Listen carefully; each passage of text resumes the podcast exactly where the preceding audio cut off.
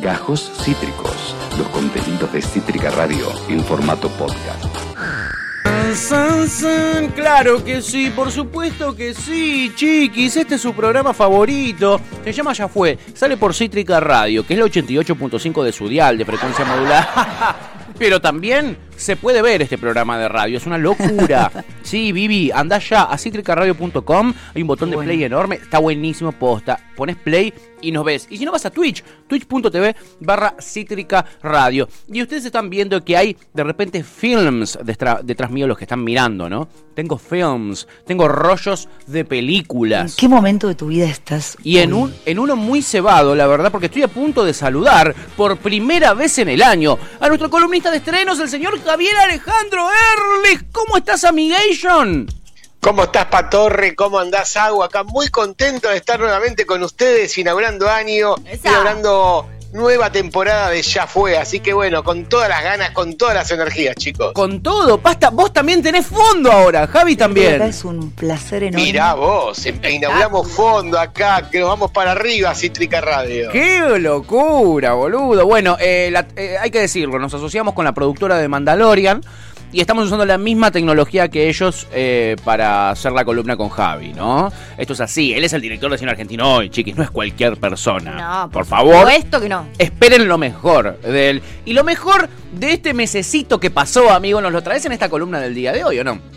Es, exactamente, estoy con muchas series en este 2022, Me la verdad que estamos a pura serie, películas también, pero bueno, dimos tiempo para maratonear.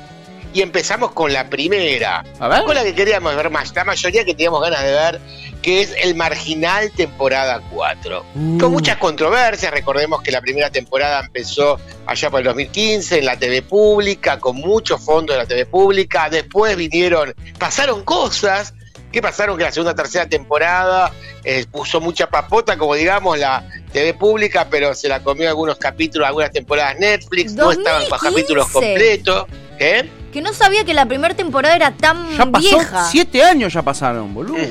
Fua. Ya pasaron bastante tiempo, pero bueno, y la cuarta, y dice mucho, viste, el otro día salió una nota, los- muchos los, eh, que decían que se fue, que era más eh, un enfoque más, eh, a lo mejor eh, diciendo y poniendo a la gente, a los presos, como eh, a la gente privada de libertad, en un, en un aspecto que no lo tenía la primera. La primera era más visceral y ahora que se tornó como, bueno, los, eh, era una cosa que uno los va prejuzgando a la gente y todo. A mí igualmente vos me decís, la temporada 4 tiene un correlato con la primera, recordemos que está el personaje de Juan Minujín, pastor, y bueno, cuando se incendia la cárcel, le queda prófugo, y ahí termina, después la segunda, la tercera, que estaría antes de eso, y esta cuarta termi- comienza, retoma, toma el guante de la primera y continúa la cuarta, con el personaje de Juan Minujín, Ah. él está a la fuga, con el personaje de Martina Guzmán, ellos, y justamente cuando están por pasar por la frontera, es atrapado, vuelve al penal, a un nuevo penal que se hizo de Puente Viejo, que es un nombre ficticio, pero que se lo hizo de cero la construcción de este penal. ¿En Era una fábrica abandonada, no era el, el penal de caseros como eran las otras temporadas que se pudieron ver, chicos. Ah, mirá, no utilizaron las mismas instalaciones que antes.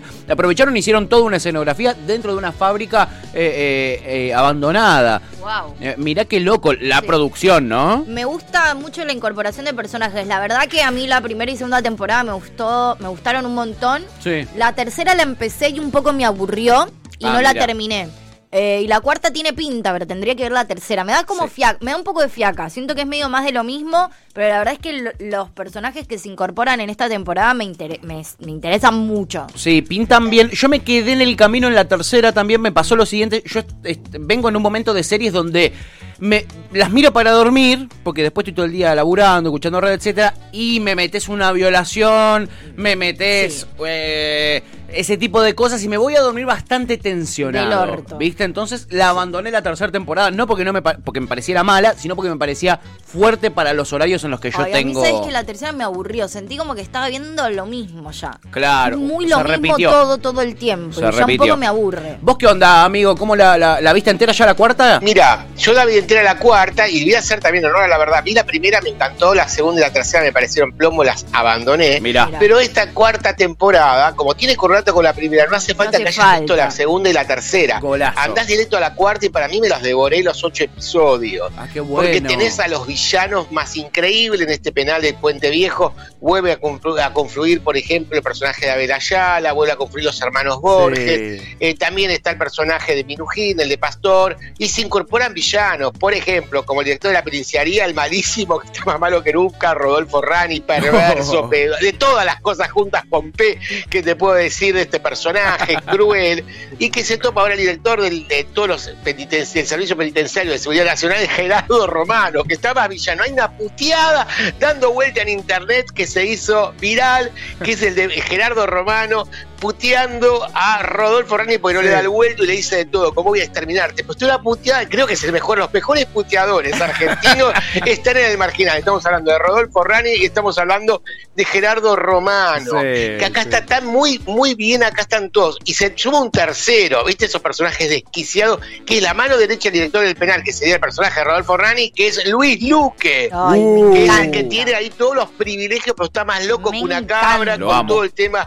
de Dios y los hijos y la familia, y se incorpora como yerno el personaje de Ariel Staltieri, que ustedes también lo Sí, aman, que es de sí, Ocupa, sí, sí. que acá está Para mí esas tres incorporaciones son brillantes. Son brillantes. Te dan ganas de verlas simplemente por qué habrán hecho con estos actores. Y que ¿no? vuelva Minujín me encanta Sí, también. También, también. Porque la 1 para mí había sido muy superior a la segunda y cuando arranqué la tercera también era como una repetición de los mismos O recursos. sea que si vi la. Sí, no te, no te quiebres. Perdón. Te- Sé que te emocionas porque Javi te dice que está te buena. pido mil disculpas. Si vi la 1 ya está, o sea, puedo ver esta solamente habiendo visto. Igual vi la 2 también, pero si no vi la 3, ¿puedo ver esta y la entiendo? La entendés perfectamente Listo. porque tiene un hilo conductor de la primera. Bien, Aparece la ahí. primera imagen, el primer paneo es una película, dura una hora y veinte y está el personaje de Minujín con los hijos, con, la, con, el- con Martina Guzmán huyendo y justo los agarra la cana, vuelve a la cárcel y bueno, y se vuelven a encontrar, también vuelven a confluir los hermanos Borges en esta penal, vuelven a confluir Minujín, Tienen que estar, vuelve a construir claro. César, Ayala, eh, César Ayala, el Otro que personaje con la amo. sub A- 21 Abel. y también los Abel. nuevos villanos. Abel Ayala, que se llama César en la serie. Exacto. César, exactamente, César así, el personaje de Staltieri, que es el personaje de yerno de Luis Luque, que tiene es muy gay esta temporada. ¿En serio? ¿Muy gay friendly? Me encanta. ¿Me copa? Muy gay, Yendo. el personaje de Diosito ya lo vas a ver insinuándose, Claro, pero ya, con ya estaba. Ya me dio que Eh, algo nos habían tirado, ¿no? Ya Para estaba esa- medio in Le tiene un spoiler muy chiquitito, porque no los quiero jorobar la temporada. A ver. Pero están los villanos más grandes, el personaje de Diosito está bárbaro y hay se develan incógnitas de acuerdo a la identidad. ¿Cuál fue la identidad real de Diosito, Lo- del personaje de Nico Ya Furtado? me spoileé eso. Ah, ya te lo spoileaste vos solita, en las redes. Ay, no. Hay que tener mucho cuidado, che, en las redes. de estos críticos y de la gente que spoileó, es verdad. Spoilearon mucho, yo también, pero bueno, amerita y, ya, te- te- y te- ya está confirmada y grabada Sí. la quinta temporada, chicos. ¿Grabada Final, ¿eh? directamente? Ya está medio choreando Final, igual. termina. Ah, bueno, bueno, está termina. bien, listo. ¿Y sabés si Sí, se ya está. continúa la cuarta temporada o vuelve a retomar ese oasis que hubo con la segunda y la tercera? Va- No, continúa acá la historia, porque vos te vas a quedar re manija, mira, me parece que la dejaron ahí, no te voy a spoilear nada, pero la dejaron ahí, dejan ahí. calentito para decir, che, qué ganas de saber más que vuelva a pasar acá. Bien, bien, pillos. Apa- aparece pillos. Barba en el marginal, tipo, de fondo parado, como ¿En na- nada, ¿entendés? Tipo, no, no tiene nada, pero aparece ahí como en el fondo, es muy gracioso. Qué grande, qué grande. ¿eh? Él, él, él figura. Él figura en todos lados. Bueno, amigo, la verdad, este es el cañonazo. Es de lo que más se ha hablado a nivel de estrenos que tiene que ver con lo nacional. Pero ahora tenés otro de Netflix, recordemos, está en Netflix el marginal, otro de Netflix que es un suceso también, pero a nivel mundial, ¿no? Exactamente, que es Afterlife. Sí. que no, no son de las series que más rescatan visualizaciones en el gigante de la N roja. La de Ricky Gervais, que es humorista, que es comediante y también es actor. Sí. Que bueno, acá recordemos, el personaje, la historia es muy sencilla. El queda viudo, la mujer fallece después de una larga enfermedad. Y bueno, eh, y queda con la compañía de un perro, él es un periodista, eh, va a llorar a la, a la esposa al cementerio junto al único personaje, el único que quiere es el perro, y él tiene una agresi- agresividad muy grande y un resentimiento muy grande eh, con, con toda la humanidad, ¿no es cierto? Es políticamente incorrecto, se cagan todos, pero tiene a su vez una gran humanidad. En la tercera temporada para mí es la más agridulce, es la que más lágrimas te va a sacar y prepárate los Ah. pañuelos para el último capítulo, porque bueno, él le da un cierre, acá tiene relevancia el personaje que hace, que es esa secretaria es media excluida en la redacción, recordemos que él es un periodista, y también el personaje acá que tiene es el del cuñado, relevancia en la tercera temporada. Pero bueno, y también se va reamigando, te dar lo único spoiler, spoiler chiquito, se va reamigando con la vida en la tercera temporada. Bueno, era hora, ¿no? Era hora porque era. Tenía mucho resentimiento. Eran dos temporadas full resentimiento y uno, como que la gente esperaba ese cambio en su. en, en- en la dinámica del personaje, ¿no? Te va a costar engancharte en los primeros capítulos de la tercera temporada. Ok.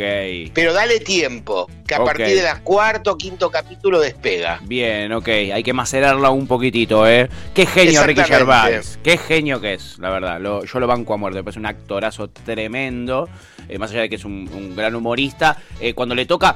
Tienen muchas veces eso, ¿no? Me hace pensar en, en- el gordo casero un poquitito. Eh, comediantes, humoristas, que de repente tienen que interpretar drama Y les y sale te, y, y te sale increíble y te parten el corazón. Eh, eh, eh, a, a- a Alfredo Casero lo hemos visto en Vulnerables, en todas las azafatas van al cielo, en un montón de papeles que le ha tocado hacer algo que nada que ver con lo humorístico y te llega de una manera tremenda. Yo a, Ricky Gervais lo pongo dentro de ese, de ese ámbito también. Bueno, puede ser polémico, pero Franchella también. Ha también. hecho unos grandes papeles. Yo lo prefiero haciendo drama que comedia, por ejemplo. Absolutamente, Por también. ejemplo, por ejemplo. Bueno, pero es un comediante. Franchella les, les garpa chi en drama, a mí me garpa, me parece que sí, en algunas de drama lo- me, me convence, pero bueno, me sigue convenciendo más en el rol de la comedia, lo veo a Franchella. No, Salvo en el secreto de sus ojos, me encantó. No, Bueno, ahí en el clan me encantó a mí. Ah, yo no la vi el Ah, en el clan. clan, Ah. chico, A mí en el clan me, encan- serie. me encantó. Sí. En el clan me parece que es por ahí, de hecho. Tiene que hacer ese tipo de, de A mí me encantó, Muy la bien. verdad. Este, mira, acá la Chipi primero nos felicita por los fondos, ¿eh? Dice, muy bueno ese fondo en la columna.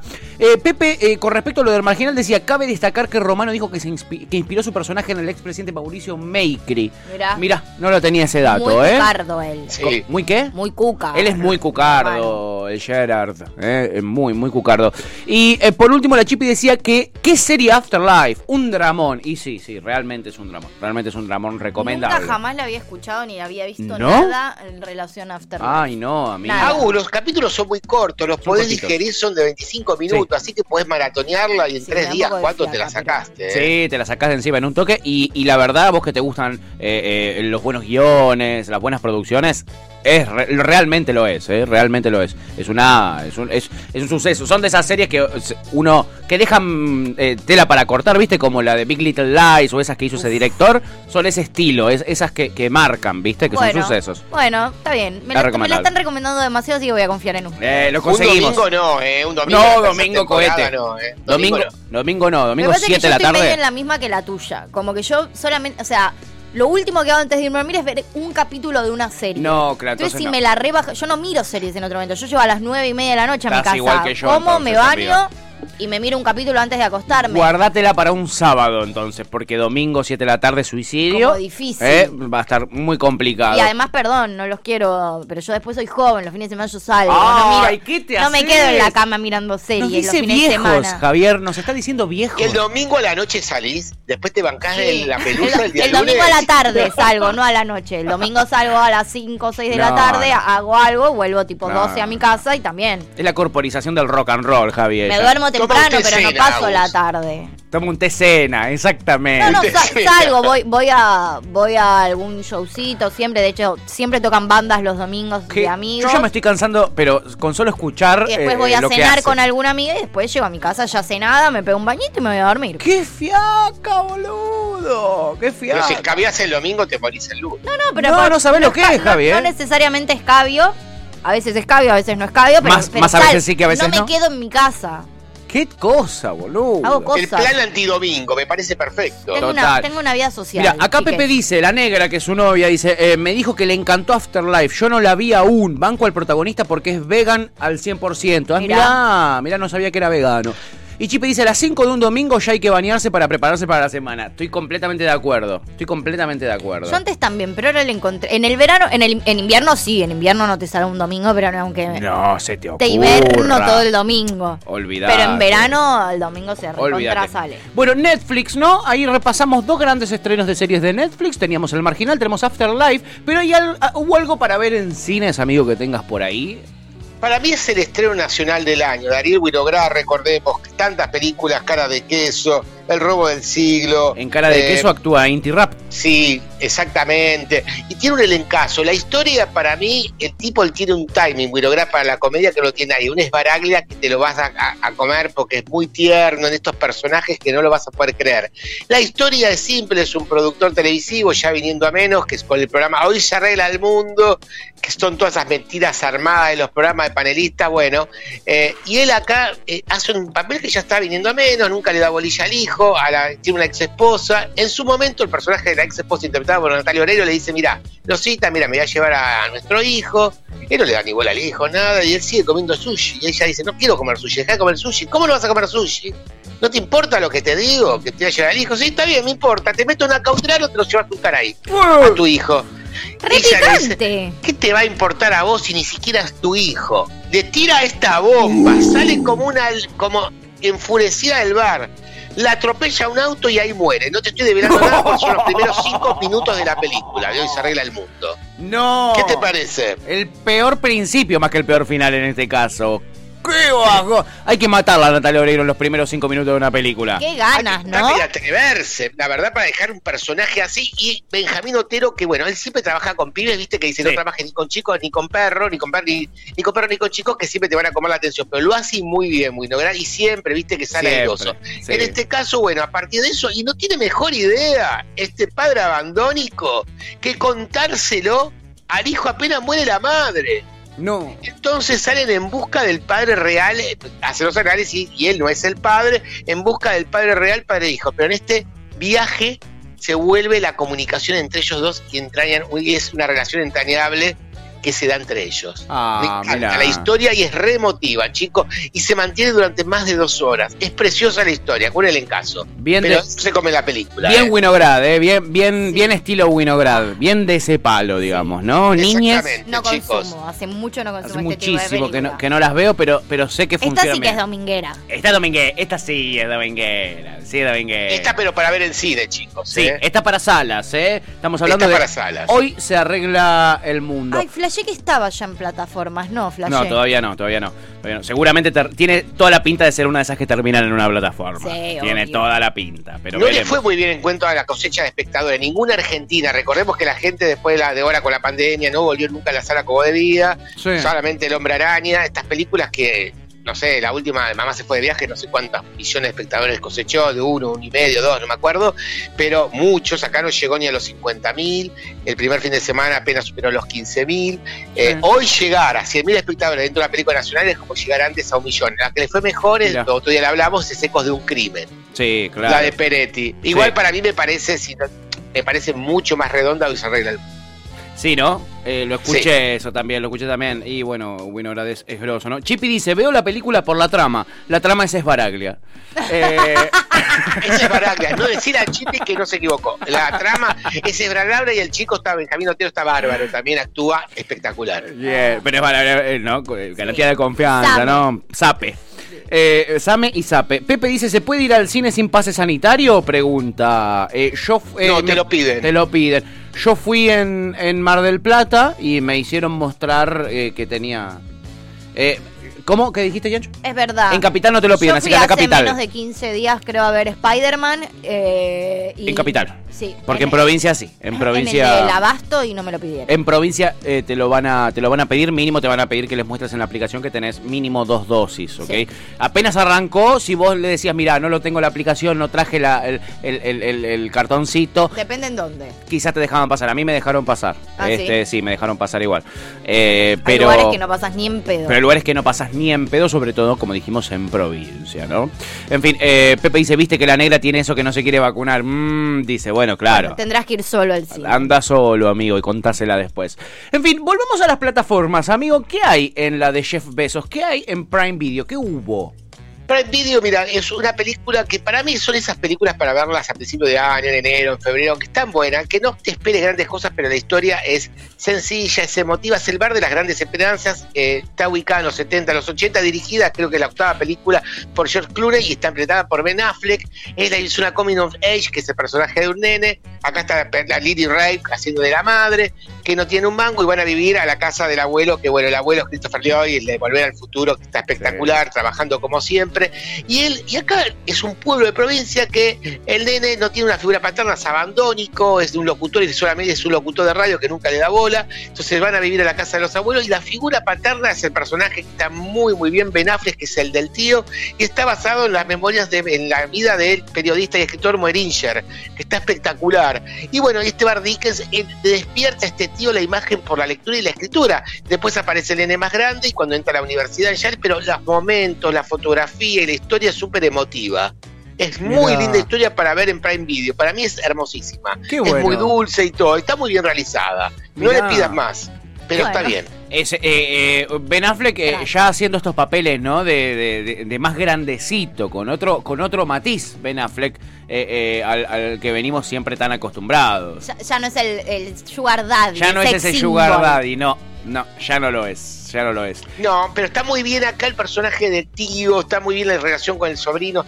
La verdad que me parece que hubo bastantes cositas de Prime Video que están para ver. Y esta no te la pierdas, me parece que es también para verla mientras comes, tranqui, Sí, en tranquila. tu casa, en un sillón de Bueno. un sofá, pero algo más relajado. Está Me muy bueno. me Che, gusta. Javi, cerramos con la plataforma en la que yo me volví Uh. militante. Soy Se la quiere militante tatuar. de H O sea, me tatuaría HBO.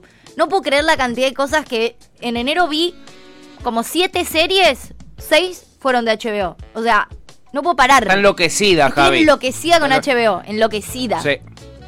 Ahora cada vez estamos más viciosos. Ahora tenemos Paramount también que viene, viene, viene. Ah, sí, viene bien, no la, no la tengo yo esa, no la, no la, ni, ni sé el que catálogo. También la quiere, también mira algunas cositas. No vi nada de Paramount, vimos algunas cositas, ahí vamos traficando. Star Plus también tiene algunas, no mucho. No pero mucho. Paramount viene fuerte, chicos. Ah, ¿eh? bueno, lo voy a tener en cuenta, eh, lo voy a tener en No, cuenta. no puedo pagar más plataformas. Igual, igual Tuti ya está fanatizada, Sí. entonces es como, es como. HBO sí, tiene un montón de cosas y si Mucha la agarras de entrada tenés para mara- maratonear un montón de series, chicos. Y con muchísima calidad la Yo no puedo serie, más. ¿viste? No, es, es- es la- para mí es incomparable en ese sentido. Y vos nos traes una serie, Javi, de HBO, me sirve. Landscapers, que son eh, paisajistas, el título en inglés, que bueno, está con la inmensa Olivia Colman, Christopher Whitwells, que son, eh, Olivia Colman, eh, bueno, recordemos, la última hija, eh, la hija oscura, ¿no es cierto?, que estuvo también en un estreno de Netflix. Sí. Eh, Acá estamos, recordemos, por la plataforma de HBO, y está basado en una historia real, que son un matrimonio de ancianos que guardan que ella mató a los, supuestamente, a los padres, tiene un problema mental, después se dice, se- eso se pudo devenir en el juicio del 2013, y mata a los padres para quedarse con la plata. En el jardín de la casa para heredar la plata y por eso vivir y poder comprar colecciones de películas de Gary Cooper, de estrellas de Hollywood, de la era dorada de Hollywood. Después de 15 años ya mete la pata, se lo cuenta a la madrastra, la madrastra los denuncia y tienen que volver de Francia a Inglaterra y son juzgados a 25 años de cárcel y ellos siguen alegando su inocencia. Pero está tan bien, está como una cosa brechiana que siempre te muestra el dispositivo teatral de distancia y ellos y ella está maravillosa. Son cuatro capítulos potentes, no lo podés ver, pero igualmente Cuatro. yo sugiero no ver más de uno por día. Ah, ok.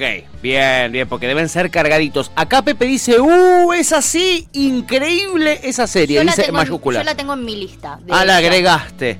Bueno, el actor ese, eh, no me sale el nombre ahora. Sí, el que hace el profesor Eh, Lupin en sí, Harry Potter. Exacta, ese eh, chabón es una bestia, es una bestia, me encanta ese actor. A mí Olivia Colman está maravillosa También. como siempre, como la favorita, como The Crown. Ella está impecable, los gestos, la relación con él y el amor que se tienen hasta el último. El amor de, de esta pareja es Sí. increíble. Cómo él la cuida y ella lo cuida a él. Es, es, es maravilloso. Ella además historia. también es fascinante, tiene un personaje muy, muy, muy secundario, pero que, pero muy impecable en Fleabag. En Fleabag, claro, es verdad. Es verdad. También. Es verdad. Eh, la verdad es que hoy te trajiste una selección, amigo, realmente gourmet. Es la, si arrancamos el año así, eh, mamadera lo que se viene, ¿no? Eh, en cuanto a perspectiva del año, amigo, vos que, que, nada, sos director de un portal muy grosso de cine, me imagino que ya tenés algunas perspectivas de qué estrenos podemos llegar a tener. Si se, se vienen buenos, este año pinta bueno, así, a simple vista, digo, de lo que hayas podido ver ahí chusmear. ¿Pinta bien o un año flojo? Pinta bien, en lo que es referido a términos de, pe- de películas argentinas, postergaron todos estrenos taquilleros, tanques, para agosto la mayoría. Ok. Eh, agosto, septiembre, por el tema que los números que hicieron con estos números no les sirven los guarismos. Y para él con Claro. un crimen y hoy se arregla el mundo lo que esperaban. Con, Claro. una, con una excepción, con una excepción en mayo. ¿Cuál? Se estrena Doctor Strange 2 en mayo. Ah, pero no es Sí, nacional. Marvel anda bien, eh, Agus. Eso, poner el hombre araña se está acercando a los Sí, 2 millones de la espectadores. rompiendo, sí. Todo el universo, esa gente sí va a los cines. Lo que no volvió la tercera edad, euf- ah, la gente por el tema de la pandemia no volvió a los cines. Esa Sí, gente es la que es- está faltando para el cine de autor, el cine Exacto. europeo, que va, bueno, va directamente a, a las plataformas. Y Yo me quedé con ganas que ahora no fue por festivales ni nada. Sí. La última de Paul Anderson, que es Licorice Pizza, que me dijeron que es Ah, me la nombraron a esa. Ian la vio eh, y da su pulgar de aprobación. La que sigue en el cine, la que Sí. sigue en el cine que me gustaría ir a ver en el cine es la última de Wes Anderson, la de, de French Dispatch. Las crónicas Sí. francesas. Ian Esa- la vio, dice que es muy buena Esa la también. quiero ir a ver al cine. Y- Hay muchas que pagan para maratonear en el cine, también viene la de la Reina Spencer, la de Lady Di también, La de que se va a estrenar en cine. Sí. Hoy se estrena Madres Paralelas, creo que la comenté con ustedes, no me acuerdo si la comentamos o no, la de Pedro Almodóvar. Ah, la de Buena. sí, el año pasado, sí, que habías dicho que no era tan... Eh, eh, Almodoveriana. ah, exacto, exactamente. Sí, le falta la picardía, la gracia de Sí. Almodóvar, pero hoy llega a la sala y el 23 llega a la plataforma de Netflix, chicos. Bien, igual es Almodóvar, ¿no? Está para verla igual, ¿no? Sí, tenés un par, pero para mí las mejores no van a estar en sala, sino que en las plataformas. chicos. Bien, y sí, ya. Guillermo del Toro con Pinocho, que también se anuncia en Netflix. Muchas joyas que van a las a diferentes plataformas, pero no en cine. Vos me decís, no hay grandes cosas que vos digas, hasta acá llegamos para ir a ver. Más o menos. Ahí vi Mm. mucho para ver en, en plataforma, chicos. Pobre la gente, yo sé que gustamos derechos sociales, ver cine, Sí. pero no vi grandes novedades que a mí que digan que ameriten que vaya a la sala. Ok, bueno, ya hay No que acostumbrarse. No, tranqui, no hay que acostumbrarse. Esta, es la- esta, esta es, como diría el gato silvestre, la realidad, ¿no? Que, Sí. que estamos viviendo. Sí, e incluso también hay algo que se va perdiendo. O sea, a mí a- yo amo el cine y amo ir al cine, pero hoy también soy muy selectiva. Antes era como ir al cine, era ver, a ver lo que haya. Y hoy como que hay películas que quiero ver en cine y ya me pasa como que disfruté tam- disfruto también del hecho de ver cosas en mi casa, como más tranquila. Yo la última vez que fui al cine la pasé tan para el Sí, orto, bueno, en las vacaciones, tan para el orto que no voy a. Es muy probable que no vuelva nunca más al cine. Hasta que me ¿Por olvide. qué? La pasé muy mal, amigo, muy mal. Muy mal, eh, eh, la es gente una persona muy antisocial y, y- y es una sala donde vos estás encerrado con personas que no conoces y Pato ya esa idea le da pánico. Bueno, Sí. obvio que la vas a pasar mal. La gente festejando chistes boludos, ¿entendés? Fui a ver una película que es para una autocelebración de sí misma, que es la última de Matrix. Eh, eh, eh, nada. No. tenías que haber esperado a HBO. Sí, que tendría que haber esperado HBO, tal cual, amigo, tal cual. Porque no hablé con vos, entonces ese fue mi verdadero error. Él es Javier Erlich, nuestro columnista de estrenos, sí. Es el director de Cine Argentino Hoy, ese es un portal tremendo, yo les recomiendo que vayan a chusmear, porque acá Javi nos trae lo mejor, lo que para él es lo mejor. En este caso, lo mejor de este último mes. Pero cada semana nos trae lo mejor de la semana. Pero hay mucho más que lo que Javi trae aquí a este programa. Lo pueden escuchar en La Naranja Crítica, los martes a la noche, o aquí en Cítrica Radio, por supuesto, o si no en Cine Argentino Hoy, ahí tienen absolutamente todo el catálogo completo. Amigo, qué lindo volver a verte, te esperamos con ansias el jueves que viene y te mandamos un abrazo enorme. Abrazo inmenso, chicos, muy lindo verlos. Y bueno, estamos a todo Matrix con todas estas imágenes alrededor Sí, mía. También estamos sí. con toda tecnología. Otra que otra que Disney, la hemos superado. ¿viste? Exacto, ma, Disney para vos. Abrazo enorme, Javi. Beso gigante, chicos. La columna de estrenos, la primera del año especial en, en enero. Acabas de ¿eh? escuchar Gajos Cítricos. Encontrá los contenidos de Cítrica Radio en formato podcast en Spotify, YouTube o en nuestra página web.